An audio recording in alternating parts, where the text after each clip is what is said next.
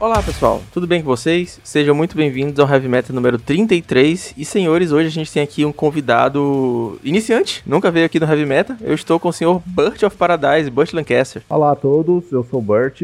Galera, antes da gente continuar, tem uns recadinhos rápidos de sempre. O e-mail pode ser enviado para heavymetalpauper.gmail.com. Ah, o Heavy Metal tá no YouTube também, os links estão na descrição. A gente está colocando os gameplays e os podcasts lá, não esqueça de se inscrever, ajuda bastante a gente e custa zero segundos para você. E é mais ou menos isso. Antes da gente começar a falar um pouquinho do, do Pauper Challenge, Butch, fala pra gente um pouquinho, cara, como é que você começou a jogar Magic e, e aí eu sei que o, aparentemente o Pauper não foi seu primeiro formato, né? Você é originário do Legacy. Eu tenho hoje 33 anos, né? Eu sou de Goiânia aqui, famoso comedor de piquis. É, eu tenho jogo Magic já tem 18 anos. E, então eu iniciei naquela época de julgamento, é, onde a gente só consultava preços de cartas daquela Dra Dragão, Dragão Brasil. Brasil. Lembro é. bem. Então, na, solo, na loja que eu jogava, era solo sagrado, hoje ela só vende online. Então a gente lá não sabia o que, que era formato. Então, no início mesmo, foi aquela coisa, basicão, tava lá, aprendeu a jogar, como que eu aprendi a jogar? O pessoal mesmo da do minha residência jogava, e hoje eu sou o único que joga até hoje. Alguns joga hoje Magic Arena, né? Graças ao Wizard. E aos poucos comecei, vamos dizer, na era Standard, aí joguei o Extended, depois fui pro Legacy, depois foi entrando outros formatos, Modern, Commander, e mais pra frente, depois de um bom tempo, eu comecei mesmo no nosso querido formato Pauper.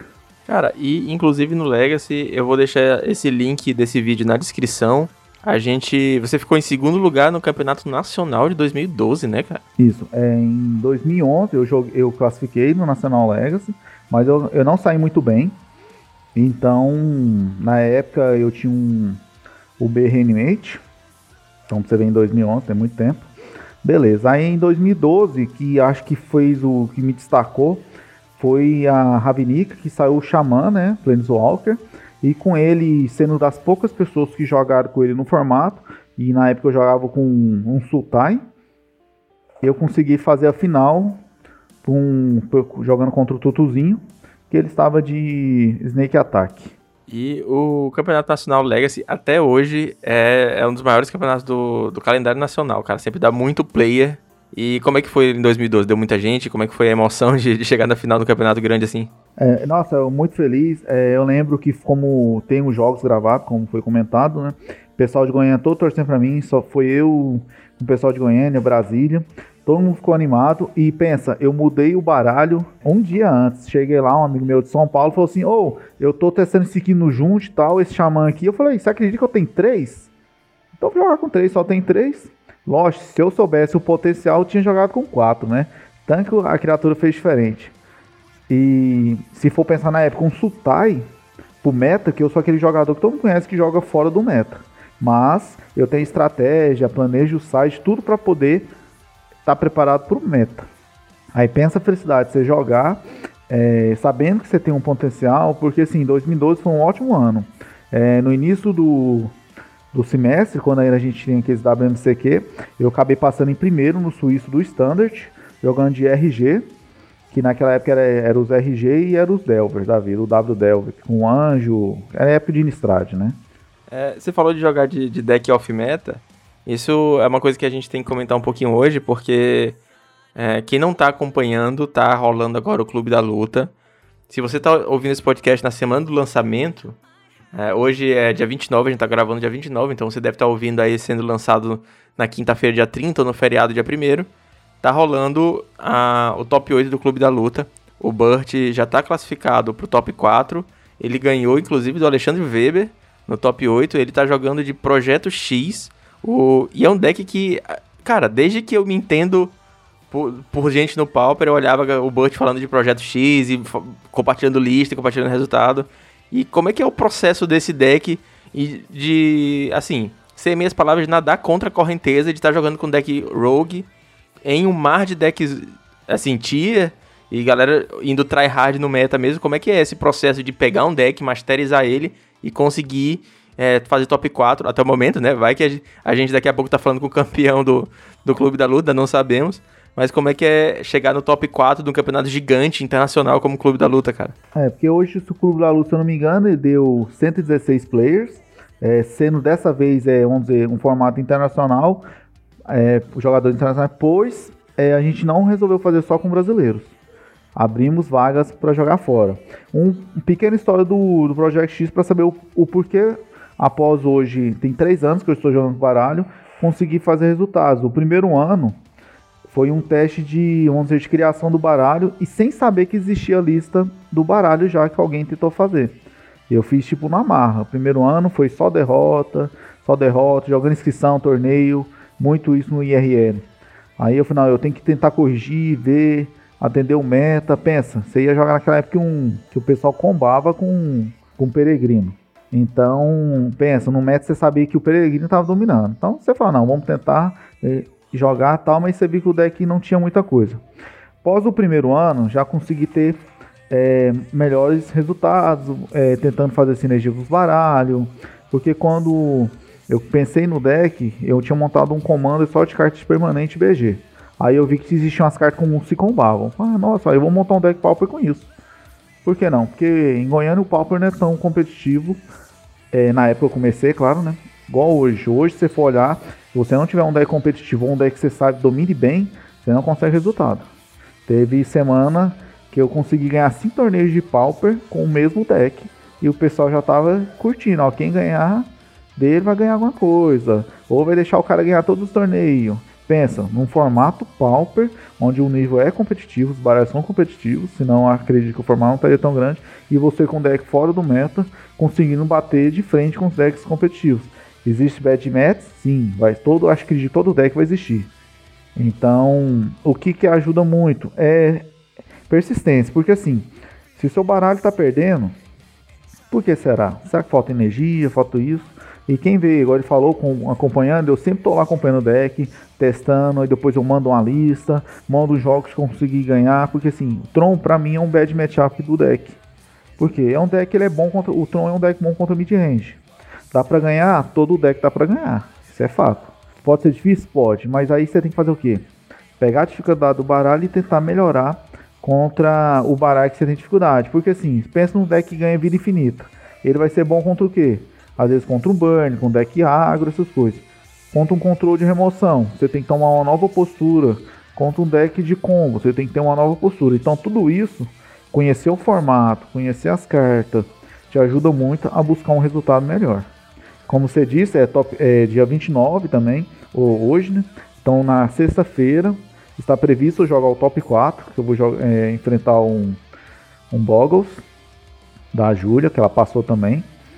É, quando eu peguei o, o Alexandre eu sabia que o Mets seria difícil porque ele é, um, ele é um tricampeão brasileiro de Pauper, ele também tem os vídeos que faz no YouTube, ele traz conhecimento para todo mundo. Sabia que seria um nível competitivo. É, e as pessoas brincam aqui em Goiânia que é, eu gosto de jogar de Dex Hulk para dar chance pro pessoal de Goiânia que não tem muito conhecimento. Porque ah, se você joga com deck desse já consegue fazer resultado, imagina jogar um deck bom. Foi igual uma vez, eu que eu tenho hoje, todos os decks, vão dizer assim, 90% dos decks do Pauper. Aí um dia eu falei, não, eu vou jogar com deck pra não banir. Que igual eu montei aquele UB, baniu. Montei um, um Peregrino, baniu. Aí ah, isso fica banir nossos decks, né? Aí eu falei, não, beleza, vou jogar de Boros. Eu joguei com Boros na época, né? Eu falei assim, nossa, que deck delícia de jogar, moço. Ele tem muita energia, dá draw, não sei o que, compra, não sei o que. Aí pra você ver, eu fiz um 4-0 muito tranquilo, não por saber jogar, porque assim, você tem uma noção você tem um estudo, porque isso é importante. É, eu quero crescer no Ethic. É, tira um pouco do seu tempo, procure saber mais do formato. Ou a gente vai comentar um pouco do challenge, o porquê da escolha dos baralhos. Então isso aí ajuda muito a você querer crescer no formato também e no jogo. É isso aí. Ah, mais pra frente tem um bloco que eu reservei só pra gente falar um pouquinho mais de Project X, falar das matches, falar o que é Gold Match, o que é Bad Match. E vou pedir pro Bush também dar umas dicas para quem que tá querendo começar a jogar com deck. É, eu sei que tem muita gente que curte deck rogue, deck combo, e é um deck que eu, por exemplo, assisti a partida contra o Weber na stream e não teve combo, cara. Foi um BG mid-range jogando contra um Boros Bully. E foi sensacional. É, e lembrando que o deck, a ideia dele é combar. Só que quando você consegue colocar a opção de bater no cara, agredir o cara, você percebe que o deck está forte quando ele não depende de um combo pra ganhar um jogo. Onde alguns combos tem isso, ou você comba ou você perde. Eu tentei dar um plus num BG mid-range.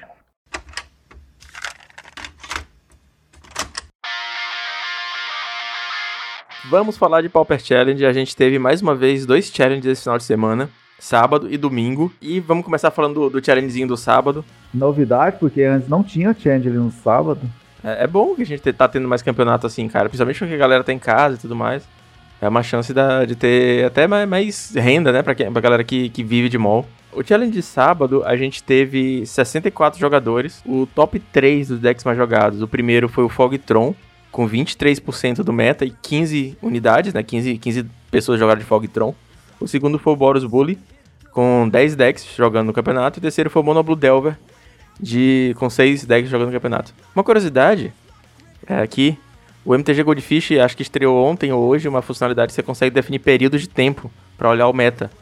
E acho que obviamente eles excluíram algumas dessas cartas banidas, tipo o, o Jeskai é, Snow que tinha no passado. Mas se você botar por 365 dias, um ano, os decks mais jogados são exatamente esses três: o Fogtron, o Boros Bully e o Mono Blue Delver. É, igual ele estava comentando, fazendo a análise, o Fogtron hoje, para mim, está sendo um dos decks mais fortes por conseguir parar os mid-range, os agros, que não conseguem finalizar até o quarto ou quinto turno. É, o Boros Bully, um, para mim, um, um, ótimo deck, porque assim, tem counter também, tem draw. Infelizmente não manipula o topo, né? Mas ele consegue ter um draw, muito sinergia.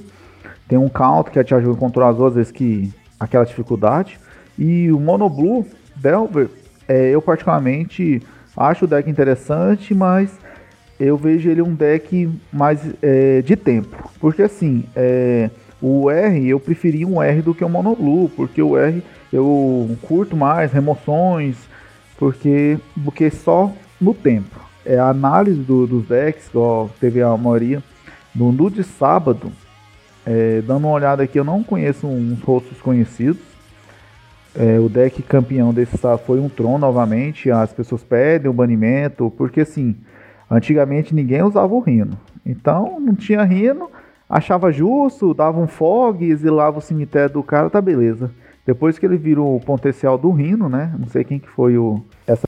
A, a mente brilhante. Foi a mente que falou: por que não usar um bicho que entre jogo não deixa o cara não atacar? É, só quatro humanos, né? Por que não? não o cara trouxe esse rino e já trouxe pro. pro. Assim, pro familiar. Pro familiar, já foi de presente, não. Vamos trazer um rino aqui e a ideia, é engraçado falando esse trem de Blink e tal, que quando eu comecei a jogar o Pauper, eu tinha montado um Esper Blink, que antes não existia esses outros Blink, só tinha Blink, né, que vem do meu montário Blink. Eu tinha montado um Esper Blink que combava com Rato Voraz e combava com Ratos Chiadores, Ninja, e foi o, o primeiro deck que eu tinha montado no mall aqui. Porque eu jogava muito com ele no IRR, tá, vou montar no mall também. Aí quando eu comprei Ninja era barato, tudo era barato, né? Mas não, mas não, Saudades. mas não jogava tanto igual. Hoje já tem vários decks no mall também, porque às vezes é bom você com, competir com os baralhos, entender como outro baralho joga pra você ver. Aí o cara teve inteligente colocar esse rinoceronte e acabou, moço. Vai ter choradeira, a gente pede o ban. Então pronto, não baniu. É, fazendo uma leitura rápida aqui do meta é, por alto, o top 8 foi. O primeiro lugar foi um Fogtron, o segundo lugar foi um UB Delver, o terceiro lugar foi um Boros Bully, o quarto lugar foi um Dimir Land Destruction, UB Land Destruction. O quinto lugar foi um outro Tron do Matheus Ponciano, ele é brasileiro, inclusive ele fez o suíço, fez meteu 6-0 no suíço, foi super bem. Depois teve o Adepto Terra de Affinity, só que o Affinity dele é aquele Atog Shift, que é mais voltado para combo. Não é a, a Fint clássica, cheia de criatura, Carapaço Forja. E aí a gente teve mais um Tron, três Trons no top 8 e um Elfos em oitavo. É, a gente tá vendo um ressurgimento do Tron, né? O meta é, é tipo, é uma, uma, uma, roda, né? Ele vai se autorregulando, vai subindo e vai descendo conforme os decks vão aparecendo mais ou menos, né? Ele tava meio sumido quando a galera tava jogando muito de Mono Blue e muito de Scred. E a resposta foi o Boros. Tiveram vários, vários challenges com, com o Boros sendo deck mais jogado. Por exemplo, na semana passada foi o Boros Bully deck mais jogado, uh, do, do Challenge de domingo. E no, no, Super Qualifier também foi o deck mais jogado do, no começo do mês, dia 15, 14 de abril. E agora a resposta disso é a galera tá voltando com o Tron. Voltando com o Tron. Então, É, eu já vou cantar a bola aqui que semana que vem eu acho que a gente vai ver um pouquinho mais de fada por aí, cara. O que, que você tá achando disso? É, porque agora comentou o, o Boros, quando o R, o Monoblue começa a crescer, o Wallace começa a aparecer. E o Tron, pra aproveitar, ele começa a crescer em cima do Boros. Então vamos dizer, tem sempre esse triângulo amoroso aí. Se vocês não, ah, eu acho que o formato vai ter muito Tron, então vou jogar de Blue. Beleza, ah, eu acho que vai ter muito Blue, jogar de Boros. Então esses três, querendo não, são os melhores decks, pode olhar. E de vez em quando passa um, passa um, um Jimmy LD, passa um Elvis, às vezes passa um top 8. Poucas pessoas você pode olhar que jogam de Elvis no competitivo, no Challenge, e é quase sempre os mesmos. Cada semana, se você quer jogar competitivo, compensa você estar tá de olho nessas listas, ver os decks mais jogados, treinar com baralho, porque Magic não é só, ah, eu vou pegar e vou jogar. Pode ter sorte? Pode, claro, né? Porque você pode ficar dando, brincando da top deck igual Yu-Gi-Oh! lá, dos filmes. Ah, eu preciso de tal carta. Aí você compra lá, beleza. Cartas. É coração das cartas. Você fala, não, meu avô me deu esse deck aqui, comprou meu primeiro baralho. E vai, moço. É desse jeito. Então, é, o, eu já joguei um challenge, né? É, só que eu acho que ocupa muito tempo da minha vida. Então, por isso que eu jogo muito de vez em nunca. E é, e é uma quantidadezinha alta ou de PP ou de ticks também para jogar. É, então, tipo assim, você tem que ter o dia para jogar, tirar o dia para jogar. Às vezes é um investimento, então às vezes você fala, não, acho que eu tô afim de jogar. Você tem que querer jogar para conseguir é, conseguir fazer um bom resultado. Igual saiu nova edição, novos decks vão surgir, o pessoal vai testando e bola para frente. É, falando em novos decks, novas techs, a gente pode começar a comentar um pouquinho das listas desse, desse challenge do sábado. Você olhou alguma coisa interessante por aí? Eu tava olhando aqui, por exemplo, de sábado, no top 9, top, é, deu, deu, começou a sair os Storm, né? Focada o Cycling, e depois você volta, começa a gerar um, muitas mana, aí ritual aqui, ritual ali, aí você acaba é, matando o cara não consumir espírito, ou tem uma carta Haunting Misery que você vai remover X criaturas do seu cemitério de jogo e vai dar X de dano no jogador. Então, é um recycle, cycle, gera mana, volta tudo pra mão com Storm, recicla. Então, por exemplo, o cara aqui fez top 9 no sábado. Então, é o Sauli. Se você for pensar, provavelmente treinou a semana toda, arrumou uma coisa aqui, arrumou outra coisa ali e foi jogar o Challenge. A gente tá atualmente com três versões é, que estão se formando do, do deck de é, Cycling Storm e eu tô feliz pra caralho que isso esteja acontecendo, que esteja surgindo um novo deck forte no formato. E o, o Sauli, que ficou em nono no Challenge Sábado, que o Bush tá falando, ele tá jogando com a versão de base preta. É, basicamente só joga com pântanos e algumas alguns artefatos, algumas coisas para poder gerar a mana de outra cor, mas ele mata de basicamente ciclando com mana preta. Mais pra frente a gente vai falar do, do top 8 do domingo, que teve outro Cyclone Storm, só jogando de base vermelha. E tem aquele youtuber, o Caleb Gannon, que ele criou mais um Storm de base verde, né, que joga com menos terreno, joga com Land Grant. Eu gravei o. No, no podcast eu gravei com, com o Weber, eu vou deixar linkado na descrição. A gente comentou sobre as nossas cartas preferidas de Corea. E a minha foi o Dranit Stinger, que é a criatura que toda vez que você cicla, você causa dano. E eu falei que eu acreditava que, que ele seria uma, uma carta boa pro futuro. Tipo, ó, daqui a algum tempo vai aparecer mais alguma coisa que vai possibilitar um deck de, de Cycle Storm, um deck de ciclar. E eu não imaginava que já estaria pronto já teria peça suficiente para montar esse deck aí. E aí eu fico feliz pra porra com isso aí. É, se for analisar esse novo Storm, que assim, é, nascer um deck no formato do Pauper, ele é um pouco difícil, porque, vamos dizer, por causa dos três cabeças. É, o Tron, Boros e o, e o Monoblue ou R, dependendo do, do dia abençoado de cada um desses decks de controle. Então pensa, o cara sabe, é difícil, pega um Tron e tal, mas ele foi, aproveitou a mecânica assim, normalmente quando sai novas edições, eu acho que a primeira semana é a melhor semana para você testar algum baralho, onde as pessoas não conhecem todas as cartas, porque tem gente que não tem tempo de estar tá estudando, diferente de outros, né? E conseguir fazer resultado. E quando você vê um, um, novo resultado de algum deck que surgiu, é a melhor coisa que tem. É, você às vezes sai daqui lá, um deck, ah, eu esperava algo assim, porque hoje, se for pensar um Storm que não ganha o jogo na hora, tipo uma metralha, faz um punhado de ficha, aí você bate, onde a Wiz resolveu banir todos os Storm, né? Então pensa a diferença que você conseguir criar um outro formato de Storm que não seja banido ainda, né? Mas eu acredito que Grave Cemitério a Wizard não foca tanto assim, né? Igual ela cria um Storm para ganhar vida. Pensa quando você joga contra o Bird, Ah, ah, quando você me deu, beleza. Ah, afinal ganhou 12 de vida aqui. Você tipo, faz o Você faz tipo o cara conceder, né? Mas fazer o que, né? Continuando um pouquinho sobre as listas, é, a lista do Sam Pop, que ganhou de Tron, ele tá usando umas coisas interessantes que a, estão surgindo algumas techs do Tron contra os decks de fadas. E ele jogou. E tava. Até o momento tá rolando uma dualidade. Se as pessoas jogavam com Scattershot de main ou com Rip the Grave de main. Eles, ele botou as duas. Achei interessante. Ele foi bem preparado para enfrentar deck de fada com duas techs fortes de main deck. Ele não tá usando o Holy Light, que o Ryzen é, usou na lista de 10-0 dele. Mas ele voltou com a Electric, que faz basicamente a mesma coisa, só que tá na base vermelha e não na branca. Achei interessante. É, porque eu já tinha assistido, acho, algumas lives que eu vou, olha que interessante. Não conheço a carta, deixa eu ver. Eu fui ver lá.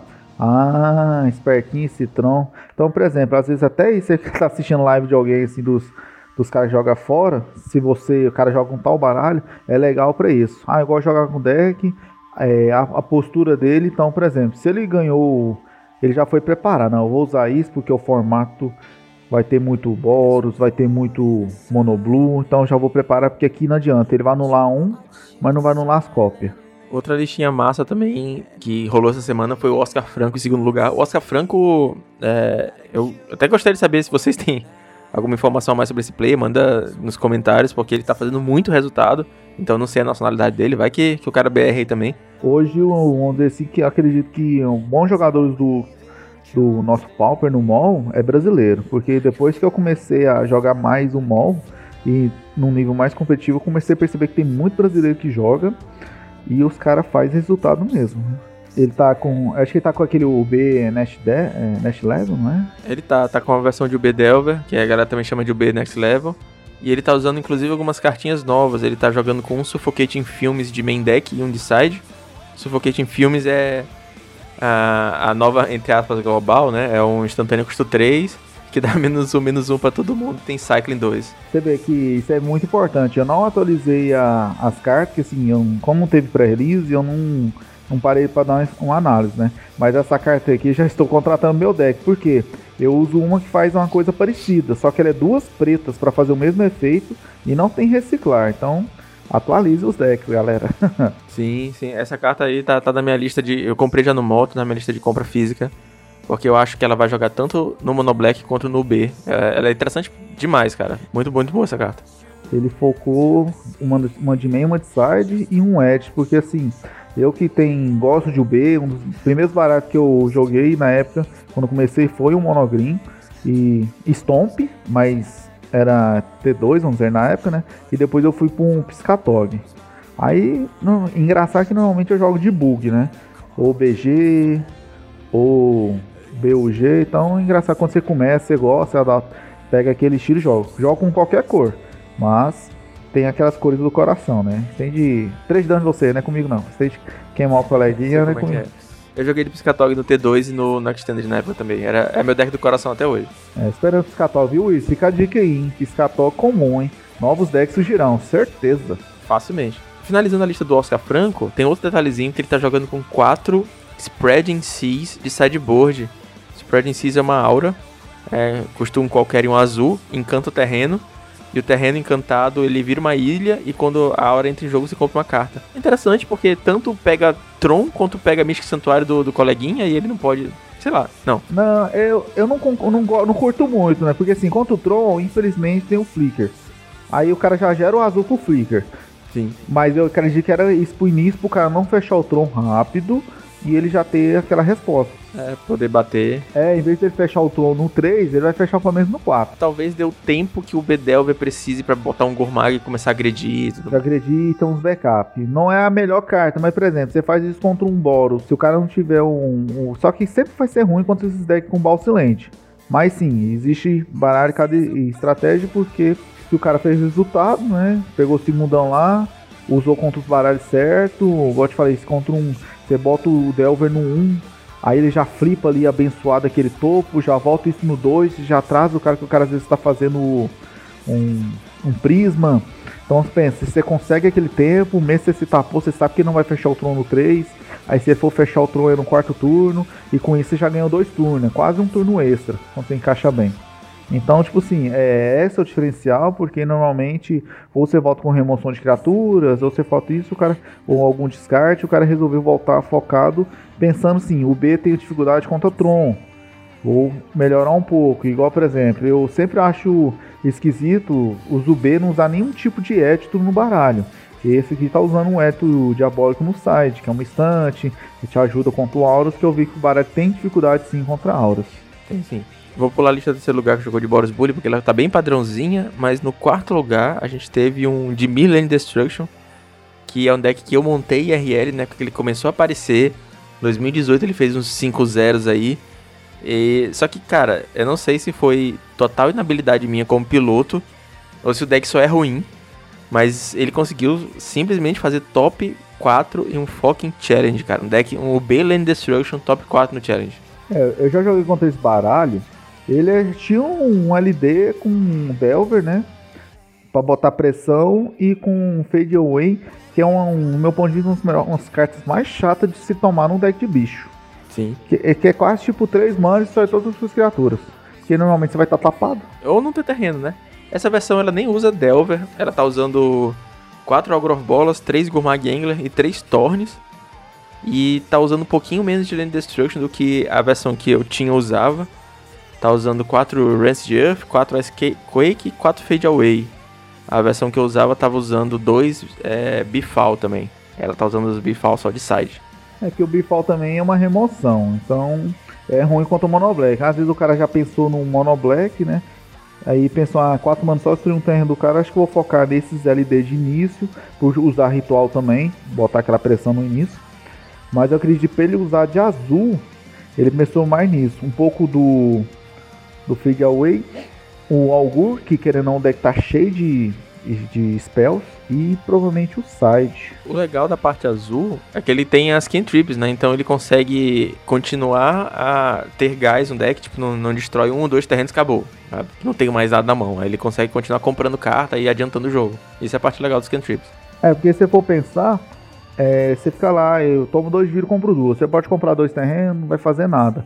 Você dando aquela manipulação, você já pode planejar seus próximos turnos, se for um ponder, seus próximos dois turnos. Você já imputou quando você precisa de uma carta específica, então essa splashar no azul já dá uma, uma melhorada. E provavelmente quando o deck é para rodar, moço, tá aí, ó. Quarto lugar. Provavelmente não sei se ele pegou o Tron, que tem gente que fala, nossa, eu quero pegar Tron. Aí se o cara pegou o Tron no match ali conseguiu chegar até o quarto. E depois não pegou, Pegou às vezes um B que não precisa de tanto lente. Bota pressão. Foi no... exatamente isso que aconteceu. Ele jogou contra o Matheus Ponciano no top 8, ganhou do Tron. E no top 4 ele pegou o Oscar Franco, que ganhou dele de UB.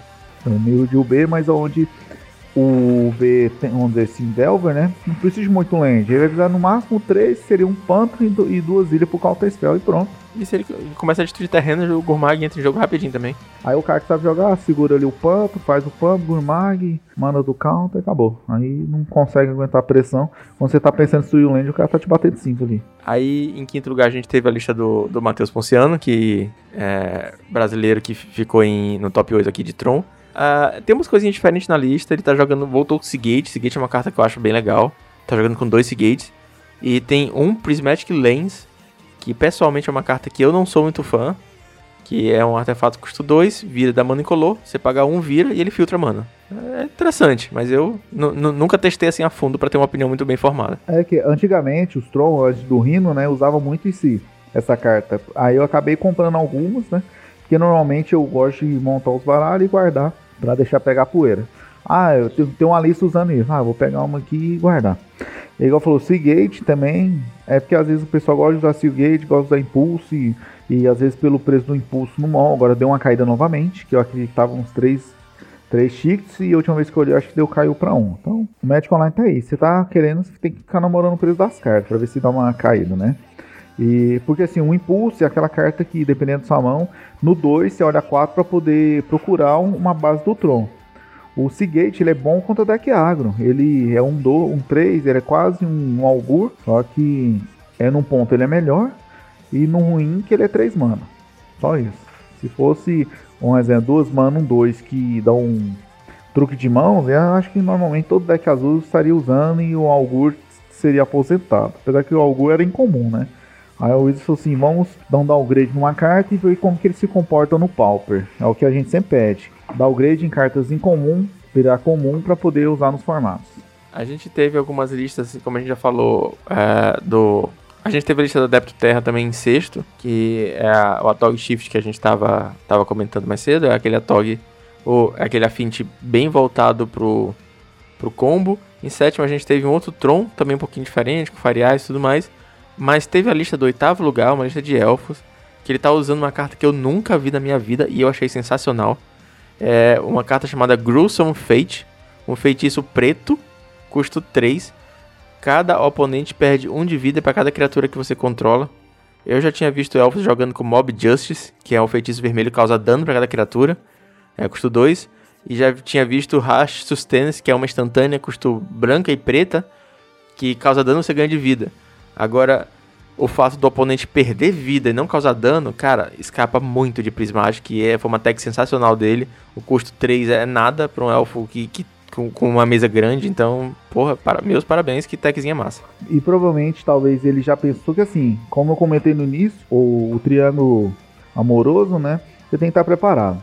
E para usar uma carta dessa é pro Tron, porque assim, o Tron vai chegar ali, vai chegar no quinto, sexto turno, se você não conseguir matar ele, ele vai te locar. E principalmente, vamos dizer, 90% dos decks não tem respostas para parar o combo no início. Aí o cara já pensou na tech dessa, porque algumas listas usam fling, outras listas usam. É, tem uma preta também, acho que é estante, que faz igual poder, que alguns é, Boggles estão usando. Então, alguns já usam o Viridian, o Longbow para mesmo ele enrolando ali. Se passar seu turno, você começa a dar um dano ali mas é lento. Ele já pensou nessa tech, não, eu tenho que usar algo para tentar matar o Tron antes que ele fique enrolando, busca counter e não aguenta mais. Que normalmente é isso, você para de bater, você só tem que anular a carta certa.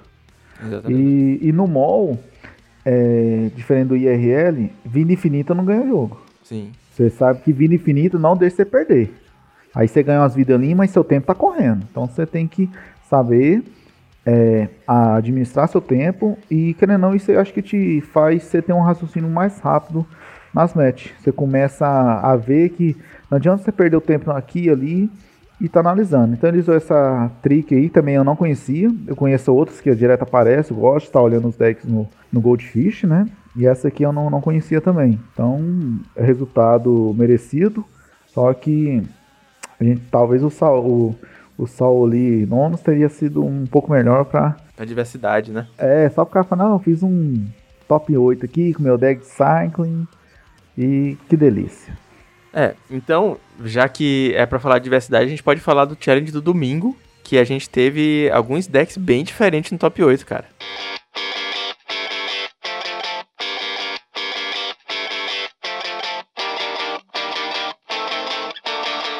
No challenge do domingo a gente teve 87 jogadores. Foi um pouquinho menos que a gente tem geralmente, que é cento e pouco e tal. Eu acho que a base de players finalmente está se dividindo, assim, de forma mais igual entre os challenges do sábado e domingo. O deck mais jogado foi um, Bog, um Fogtron, novamente, com 16 cópias. O Mono Blue Delver ficou em segundo, com 8 cópias. E logo pertinho ali, um UB Delver, o Jimmy Delver, ficou em terceiro, com 7 cópias. Você vê que houve, o Boros não conseguiu estar tá tão jogado sendo um, um dia após o outro, tudo isso o pessoal analisa. Ah, é o Boros aqui. O cara, talvez o cara estava de Boros, foi pro Blue, foi pro Bedel pensando, ah, esses decks vão ser melhor para ganhar do Tron. Se eu tiver com a estratégia certa. Então, às vezes, isso é motivo dos jogadores não ter ido jogar o, o challenge domingo. Lembrando que o challenge no sábado ele é novo. Então a gente tá. Vamos ver que a, os mesmos jogadores eles não jogam no dia, mas jogam no outro ou joga os dois, pensa em jogar outro formato, porque tá tendo essa novidade aí que aos poucos o pessoal já tá vai acostumando. Só para efeito de comparação, no sábado a gente teve 10 Boros Bully, é, foi o deck, segundo deck mais jogado. No domingo, o Boros Bully foi o oitavo deck mais jogado, so, somente com 5 cópias. Eu acho que a galera tava prevendo que ia continuar bastante Tron e resolveram jogar de Delvas, né? Tanto o Monoblue quanto o, o, o B, foram dois, dois decks que estiveram bem presentes para tentar jogar contra o Tron nessas, nessas matches. Quem ganhou no domingo foi o Poker Wizard de Tron, novamente, claro, né? Só que ele já usou algumas cartas interessantes que algumas vezes listas não usam, outros usam. Ele já focou um pouco mais no counter, que estava usando um Dispel, um Condescendent, é, proibir. Aí é proibir apesar que é o básico, né? Mas às vezes Condescendent, Dispel, às vezes eles não estão usando de main, estão esperando por, por side. Ele já usou que algumas listas usam ou não usam o Ring of Revelation. Porque, nossa, quando você dá uma carta dessa, você fala que delícia, eu estou vivo estou comprando três cartas aqui. Quando você descarta, você descarta terreno, você descarta qualquer coisa ali que você sabe que você vai dar um Murasa e voltar. É, a gente tem, tem um, um, jogador de Tron muito famoso que tá meio sumido, que é o Hellsal, e ele tá, voltou a jogar recentemente nos challenges, ele inclusive fez top 20 alguma coisa nesse último do domingo, e ele tá jogando também com uma lista parecida com essa, com Condescend, que é uma carta que a gente via muito aparecer, deu uma sumida, e aparentemente está ensaiando o retorno. Porque assim, é... as vezes anteriores, é isso, era mais counter, era condescente e tal. Então, o Tron, ele teve que fazer uma adaptação. Ah, não, então vou pegar muito blue, não sei o que. Tem que ter um pouco de counter para às vezes aquela que aquela carta se resolva. Então, querendo ele acaba continuando. Você pode ver que esse top 8 é um, um pouco diferente do, do de sábado. Temos os decks que não estavam presentes tão fortes. Temos players conhecidos, por exemplo, Modern Monkey em segundo lugar. Ele também estava jogando de Tron, que delícia. Pensa, uma final de Tron, aí é o cronômetro ali. Vamos ver quem joga mais rápido e quem. Tem aquela estratégia básica de fazer um Amog ali contra o Tron, é o que resolveu. Vamos colocar um Amog aqui para trocar tapa. É, no terceiro lugar, nós temos Deu uma sumida, porque eu acredito por causa do Tron. Você vê que bem diferente o. E do Boros também, né? É, o, o, o Stomp ele é ruimzinho contra o Boros também. Aí o Boros tem o BMP, BNP, terceiro lugar, jogou de Stomp. É, você pode olhar que é aquela lista básica. Não tem muita coisa, se for olhar assim as outros decks de Stomp, é aquela coisa básica mesmo. É. É o feijão com arroz que dá certo, alimenta o bucho e, e pronto. Então, só que esse, a lista aqui, ele não tá usando o artefato que dá um de dano, que o elfo costuma usar. O Viridian Longbow. O Viridian, o, ar, o arco né, de Viridian, porque assim, normalmente ele sabe que precisa disso para poder ganhar, para ajudar a ganhar a match contra o Tron. Porque assim, se você vem com aquela mão estourada, antes do rino você mata o cara. Senão o cara vai, o cara vai tentar fazer um, um rino ali, aí você dá um Vines no rino, o cara não consegue brincar, porque não fechou tão, tão desespero, você consegue garantir a mente. Ele não usou, conseguiu fazer seu terceiro lugar, então chegou ao top 4. Um detalhe da lista de Stomp é que ele tá jogando com 4 Wild Mongrel, 4 Vines e 4 Hunger. Geralmente tem uma, uma divisãozinha entre, entre essas cartas, e nem todo mundo joga com 4 Wild Mongrel. Acho que a ideia contra o trono dele era de fato ser bem explosivo, né? Então, na pior das hipóteses, ele sei lá, baixa o Wild Mongrel, pumpa ele, descarta a carta para dar mais um, mais um e tentar fechar antes do, do rinoceronte mesmo. É, porque o Wild Mongrel, né, nosso querido mestiço selvagem, ele no late game, no, no, no Stomp, você precisa, vamos dizer, no máximo três land na mesa. O quarto, quando você tá afim de ter quarto land, você ele começa a virar a pump nele. É um mais um mais um que não morre pra um bird, não morre pra nada e tá ali. Sim. Que antigamente os Trons, os, os, os Stomp usava bem, usava até um, um ou dois Rizola para fazer um combo, né? Como tem muito Monoblue e tal, até o, o, B, né, que tá jogando com o Echo Intrufe de Mendek, a galera acaba não tendo, tirando o valor que espera do, do Elefante Guide. Tipo, o cara devolve pra mão e foda-se o encantamento, né? Vai, vai pro lixo.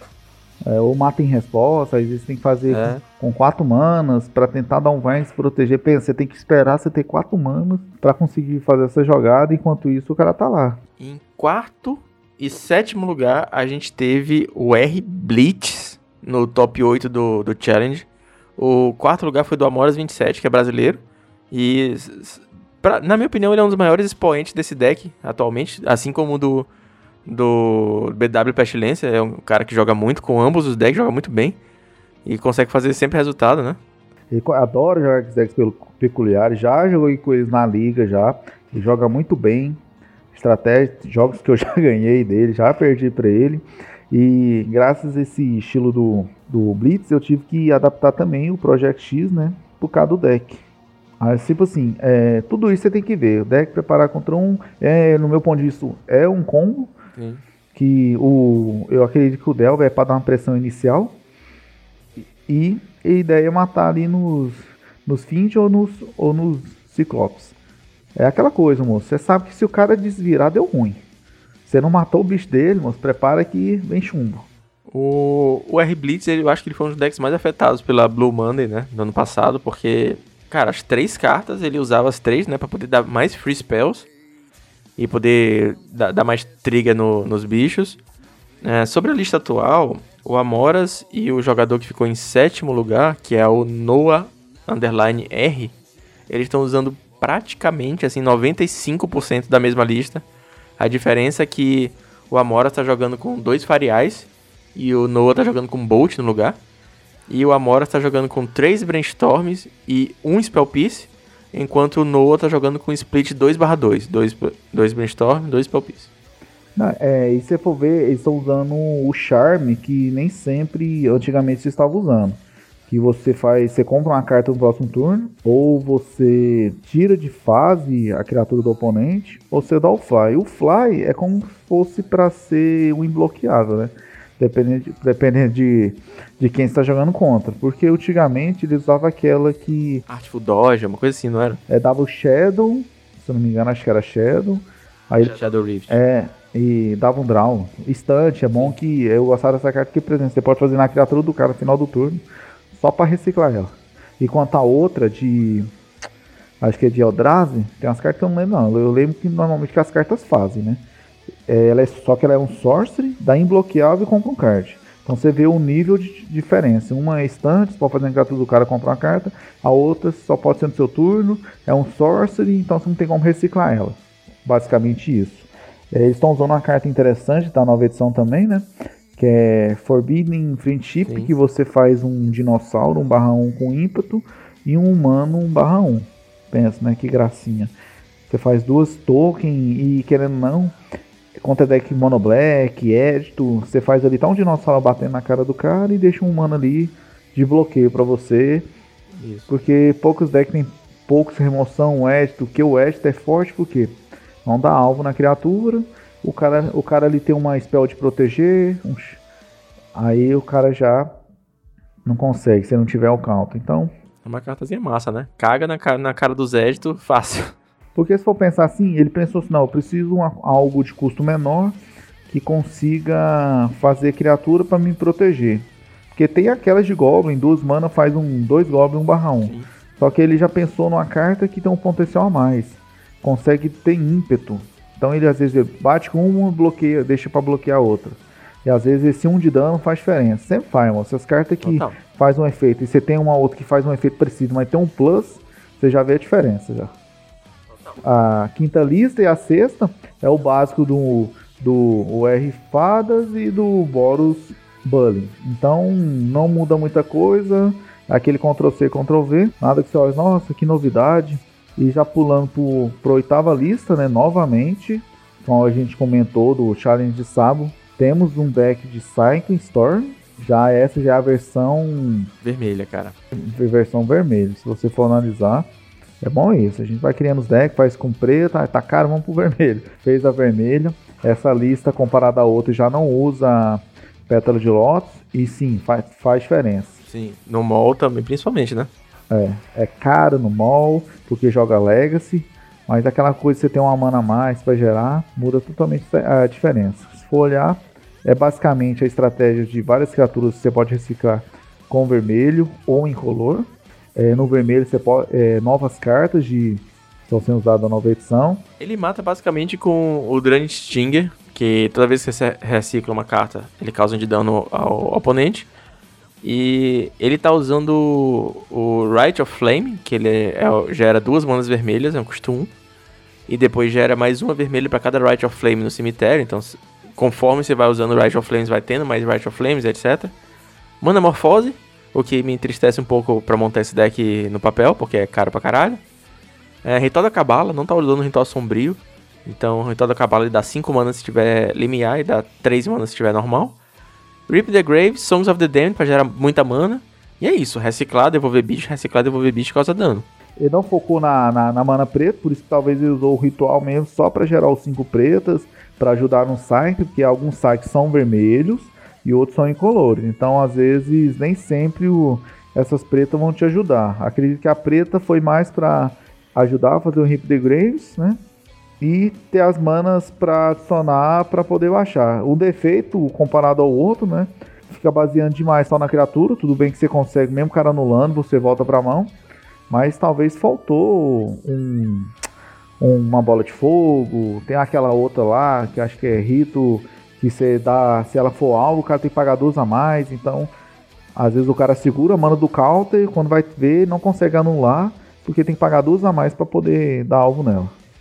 Usa a nova carta também, que se destrói artefato, dá 4 de dano a voar. Então, querendo não tem reciclar, já ajuda, mas não volta no store. Mas às vezes contra um um Affinity ou contra um Monoblue, se ele precisar de é, parar.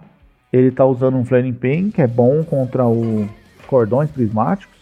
E 4 Pyroblast, que querendo não, no vermelho não é o básico. Porque o, o, aquela lista preta, às vezes no mais você consegue usar um descarte no cara. Ah, vou dar o descarte antes de castar a spell. Mas normalmente ele ignora, porque você começa a fazer Storm, você volta, você recicla tanta carta, você compra tanta carta, você gera tanta mana que você não tiver o counter para anular a carta certa na hora certa, não, o oponente o que menos preocupa é com counter, né? Mas essa lista aqui é uma lista mais baseada para ganhar no Drench Stinger. Então, na verdade, o Storm, o arquétipo de Cycling Storm também apareceu no top 32 em 11º lugar com a base verde, com Land Grant e tudo mais. E em 15 também teve outro Cycling Storm com base verde. Então, apesar da base vermelha que ficou em, no, do Fed Rush ficar em oitavo, ter sido o melhor resultado entre os dois challenges, a gente tá vendo que a base verde é um pouquinho mais popular. E acho que só resta a gente uh, aguardar cenas dos próximos capítulos, né? Pra ver qual, qual vai ser o, Storm vigente, qual vai ser a melhor versão, que vai se provar a, melhor versão das três.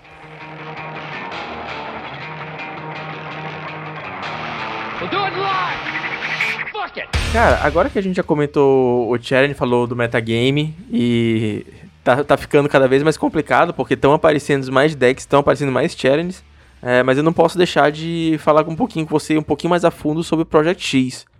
É, eu queria saber é, quais são as melhores e as piores matches do Project X, depois pedir para tu dar um conselho, caso o cara queira começar a jogar com o Project X, é, talvez até as cartas, as primeiras cartas para ele ir atrás, as, alguma coisa que que ele possa assistir. Eu sei que tem no teu canal do Twitch, a gente vai deixar o link também, comenta sobre isso. É, o Project X, como eu te comentei no início, é um deck criado é, baseado em três criaturas, que é o Karen Feeder, é, o Elite, que é o Elfin com Persist. A gente pensou no deck for, é, forçar naquele no Kitchen Finks, né? Até brincar o Kitchen Finks é, mais novo, né?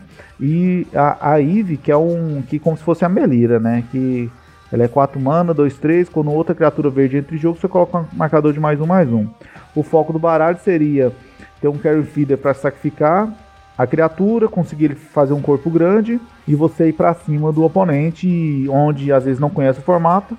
Ele simplesmente ele vai tomar a criatura e vai morrer. Onde eu até brincava mandando a gente. Esse tomou quem assistia Caveiros Zodíacos, o golpe de Fênix. Sei lá, se tomou uma vez, já era. Aí o match tipo, podia ter certeza. Se você conseguisse ganhar um jogo num match sem revelar que você comba, que às vezes o cara não saca trigger, com ganhe sem combar. Uma dica que você tem quando o cara não conhece o baralho. Precisou de combar para ganhar? Combe e ganhe. É, outra coisa do baralho que a gente depois eu vou, eu vou mandar a lista atualizada, porque todo dia eu jogo com baralho e todo dia eu faço uns testes. A lista eu vou deixar na descrição, viu, gente? Outras formas de ganhar no baralho. É, aprender a ganhar sem combar, é, combar ganhando de vida infinita ou combar de dano infinito, que é o essencial para ganhar de alguns match. Bad matchup, por exemplo, o Tron é um bad matchup. É, um Blitz, por exemplo, eu acho um bad matchup porque é aquela coisa, o Blitz no terceiro turno, eles virou o Blitz, eles virou lá o Ciclope, você vai morrer. Se você não tiver resposta. Então, tive que a, eu usava, não usava o Snuff Out antes, tive que usar porque se eu pegasse um antes tinha muito blitz no formato, eu falei, não, eu, precisar, se eu pegar esse deck, eu preciso já estar tá preparado, porque às vezes o cara você tá tapado e você pega de surpresa, igual contra o Tron. Vai brincar, surpresa.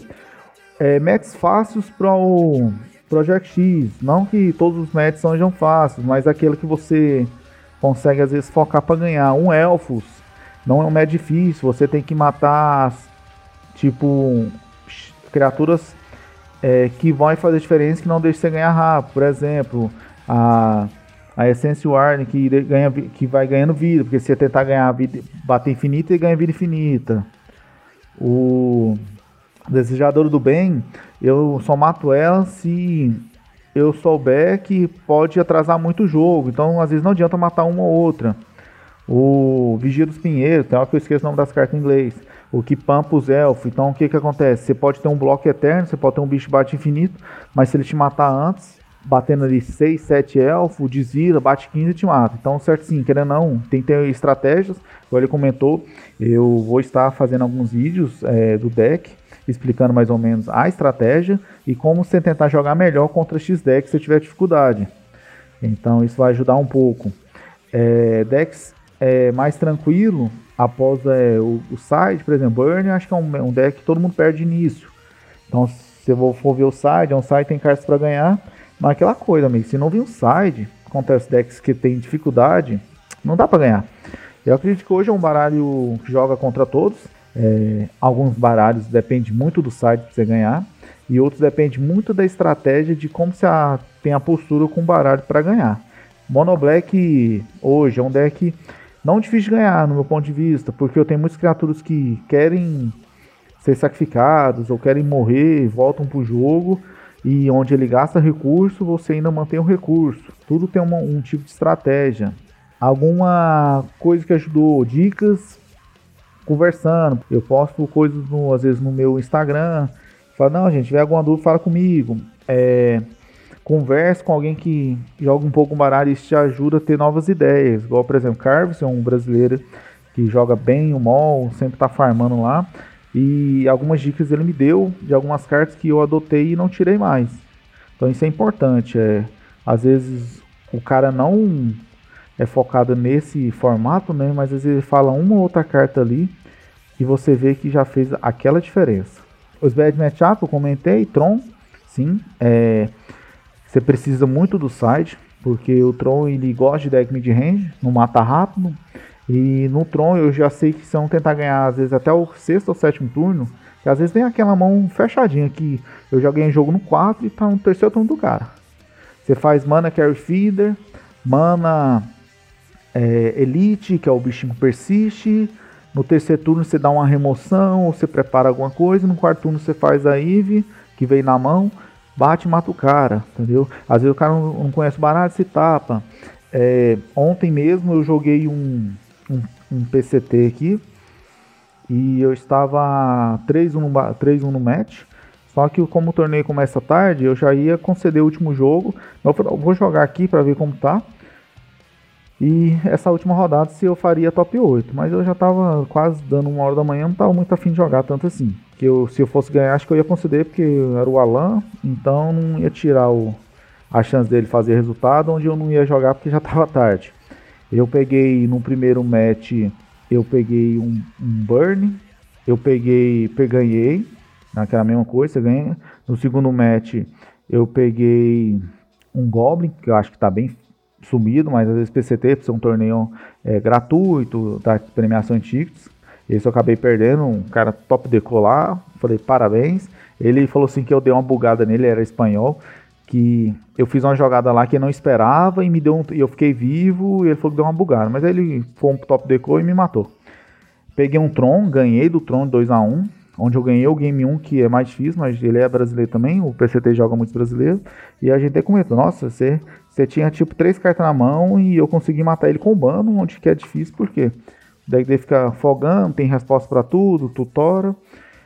Aí no Game 4, eu não tô lembrando agora o que, que eu peguei, eu até anotei, mas acho que não tem muita importância assim. E o Game 5 eu peguei um Mono Black, uma match foi boa, ficou 2x1 para ele. Mas eu, ia, eu pensei em conceder antes do início da partida, mas eu falei, não, vou jogar aqui para testar o baralho, tem tempo que eu não pego Mono Black, e um cara que joga bem de Mono Black. Perdi, mas foi bom o match, então é estratégias, dá para ganhar, dá para perder. É um deck atualmente nessa versão tá caro, hoje tá 30 dólares, 30 dólares não, minto, 30 tickets, que é quase a mesma coisa, mas às vezes você pega mais barato aqui os tickets no, no Brasil, né? Mas é um baralho assim, bom, gostou de se jogar, é, igual ele comentou, é, tô Clube da Luta, eu perdi apenas por um o W Tribe, onde eu fiz uma misclick, comentei os vídeos meus no, na minha Twitch. E eu falei, nossa, eu busquei além de errado. Eu fui clicar num pano, busquei na floresta, porque os desenhos ser parecidos e, e não me atentei. Aí eu acabei perdendo o jogo, porque eu só podia fazer uma spell preta por turno e não conseguia gastar. Então, uma coisa que eu aprendi quando você for jogar esses torneios competitivos, tente focar só naquilo que está jogando. Porque assim, é, leve a sério, porque uma outra coisa que te tirar atenção, você, vai você pode perder um jogo por causa desse pequeno detalhe. É, preparação do torneio, como comentei nisso, vários jogos que eu, vários decks, peço jogando competitivo e sempre que der, já joguei liga com, com esse deck, já fiz 5-0, já fiz 4-1, como eu já fiz 2-3 também. É, quando você faz 2, 3, você tenta ver se foi um erro seu, se foi o caso do bad matchup, é, cartas que estavam no seu site desnecessária. Então, tudo isso é importante. Ah, eu tenho dificuldade com X decks, então eu não preciso de tantas cartas boas contra aquela, mas se elas estiverem no deck, me ajuda. Então, tudo isso te ajuda a, a jogar com baralho. Tem uma, uma história engraçada de eu jogando contra Project X. Na época, a gente não é, ainda não tinha visto o Burt, não, não, não conhecia ele, não, não tinha visto o nome Project X. É, um amigo meu tinha montado o deck, ele chamava de é, BG Aristocratas, que é, acho que é um outro nome pro deck também. E eu tava de Tron e ele combou, só que eu também tava combado de Stonehorn com barreira. E tava locado o jogo, e na época eu não tinha não jogava com, com Research Main Deck, então não tinha nem como milar ele, né? E aí ele pegou, eu, eu, a gente conversando, né? Foi mesa de cozinha isso mesmo. Uma história bem assim, tomando cerveja e jogando mesmo. Aí eu falei, cara, não tem como te matar, a vida infinita. E ele falou, ah, também não tem como te matar, não tem como atacar, não tem nada no deck. Aí a gente contou o deck assim, ele tinha menos carta do que eu e aí concedeu. E vida que segue. é, falando isso, teve um torneio aqui em Goiânia que aconteceu isso. Eu consegui te combar a vida infinito. E, e, só que esse colega meu usava o, a pesquisa. Aí eu falei assim, ó, oh, baby, ah, beleza. Aí eu falei, então tá, vamos jogar. Eu não sabia, né? Se eu tivesse falado, não, eu vou. É lógico que ele nem podia contar que tinha pesquisa no, no deck, né? Eu não tinha visto, e normalmente pode ver, os vistos agora usam uma. Sim. E aí quando você já percebe que só vida infinita não, não adianta. Você faz vida infinita, beleza. Você não vai morrer por ataque dele, não vai te bater, ele vai ter que ganhar de outra forma. Aí quando ele revelou que começou a comprar e começou a milar, eu não ia conseguir responder, porque vai pro late game, você não ataca mais, o cara fica brincando. Outra ideia que eu digo é conceda. Porque assim, você vai enrolar, você sabe que o cara vai te ganhar por deck. E na época acho que ainda tinha o santuário, né? Pensa, naquele santuário você não perdia por, por deck mais. Você sempre ficava colocando a carta do topo. Aí eu, ah, beleza, combei, não, combou. Porque antigamente eu combava e ganhava, né? Sim. Aí eu combei, beleza. Aí fez isso, mostrou, não, com o santuário eu não perco mais eu volto um terreno, disputou, e aí a barreira, volto o terreno, a barreira entra, coloco no topo, beleza, não perde mais. Aí eu vou conceda, conceda, porque assim, o tempo é seu amigo. Você Sim. sabe que o side do baralho vai estar tá melhor para preparar contra o Tron. Eu joguei ontem, eu virei nove cartas. Mas porque o side que eu jogo ele é bem versátil, então ele vai ser bom contra o Tron, vai ser bom contra o deck, vai ser bom contra o deck. Eu tenho essa mania de montar side versátil, não específico. Cartas específicas hoje no meu site, eu acho que é só contra o Burn, né? Que sempre merece destaque, que é o Storm. Tirando isso, todas as cartas são boas contra os outros baralhos. É isso. Eu acho que a gente já teve uma, uma boa noção do Project X. A gente trouxe o maior especialista do Brasil para falar sobre isso aqui. Uh, os links do Burst vão estar na descrição. Uh, ele tá com o canal do Twitch, tá, tá fazendo gameplay. Então a gente vai deixar aqui para vocês acompanharem um pouco mais do deck. E como ele falou, cara, entre em contato com ele.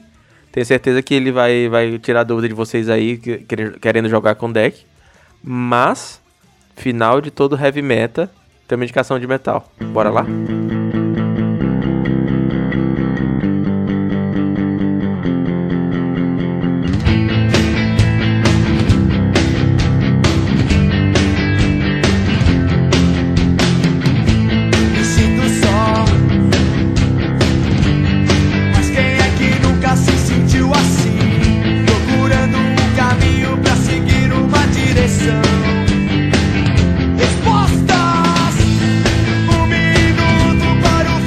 Particularmente jogava muito Magic, treinava, escutando dois tipos de rock. De aqui, é, Detonautas e CPM 22. Nossa, a gente passava lá e era jogando duas, três horas, escutando só esses dois. Muito bom. E olha que aqui a gente é comedor de piqui e é sertanejo chifrudo, hein? Mas essas aí é as que eu não esqueço. Quando eu ia jogar um Magic, eram essas músicas passando e treinando, porque eu treino, quando era mais novo assim, né? Não tinha que trabalhar, tinha que fazer nada, é só estudar. Então, quando ia jogar, era essas duas músicas na casa do amigo meu e a gente ficava jogando o tempo todo. E era esses dois. Então, esses dois sempre me marcou. E quando eu faço Twitch, eu tenho as, as músicas que eu gostava. E eu coloco essas porque curto muito. E se pudesse escolher uma música, a gente tem aqui uma playlist colaborativa, toda, toda, toda indicação de metal, tanto minha quanto dos convidados, a gente coloca numa playlist colaborativa no Spotify. Esse link tá na descrição sempre. E se você puder escolher uma música, ou do CPM, ou do Detonautas, ou uma de cada também, olha essa colher de chá, uma de cada, pra ir pra nossa playlist, qual que você escolheria? Uma eu gosto da Fim do Mundo, porque nossa, eu escutava. Era, querendo ou não, era pouco das músicas que eu escutava muito. Não, não acompanho muito bem os artistas, né? Mas é Fim do Mundo do CPM 22 eu curtia muito. Porque, nossa, era jogando, passando. E outra música que eu curtia também era Olhos Certos do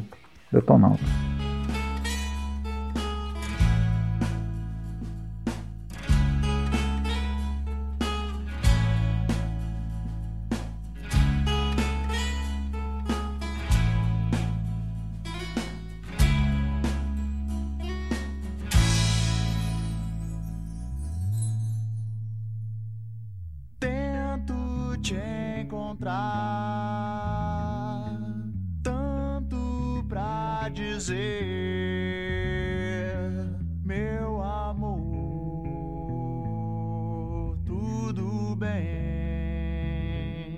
isso aí. Olho certo. E fim do mundo já estão na nossa playlist colaborativa. Você pode conferir lá no Spotify. É, e deixa também um comentário se você quer que a gente faça em outro serviço, sei lá, Deezer, alguma coisa assim. Seu Burt, muito obrigado pela presença. Foi sensacional. Uh, engraçado que eu tava combinando já com o Burt de gravar e, surpresa, o convidado da semana que vem não sabia que eu vou dar um spoiler aqui, eu chamei a Júlia, a Júlia do, do Clube da Luta também para gravar. Eu não sabia que eles iam se enfrentar. Tinha saído só o Paris do, do top 8, então vai ser interessante gravar com o Burt essa semana e com a Júlia na semana que vem. E muito obrigado pelo seu tempo. Deixa aí seus recados, suas mídias sociais. E é isso, cara. Não, eu quero agradecer muito, né? Porque eu até comentei que no início, a última vez que eu fiz um tipo de entrevista dessa foi no, em 2012, quando eu fui para a final do Nacional Legacy, queria, queriam conhecer um pouco mais. Quem sabe que eu jogo há muito tempo mesmo, sempre estou à frente, já fui juiz nível 1. Só por falta de apoio aqui em Goiânia eu não é, resolvi seguir o projeto de juiz. Fiquei mesmo mais na jogatina, Pauper. É, agradecer a todos que estão aqui até agora, né, escutando a gente aqui.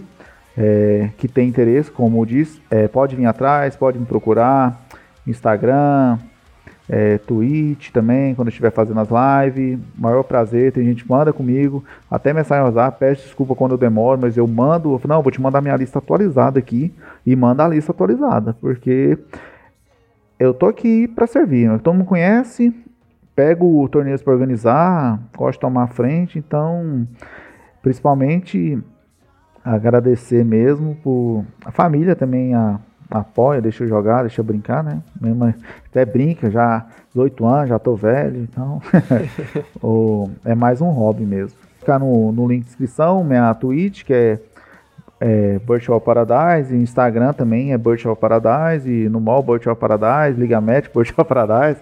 Você até, se você for jogar o League of Legends, você pode jogar Virtual Paradise, você acha, viu? É, aí, comentando, que eu até esqueci, né? O porquê Virtual Paradise. É isso aí. É, é faltou falar isso, né?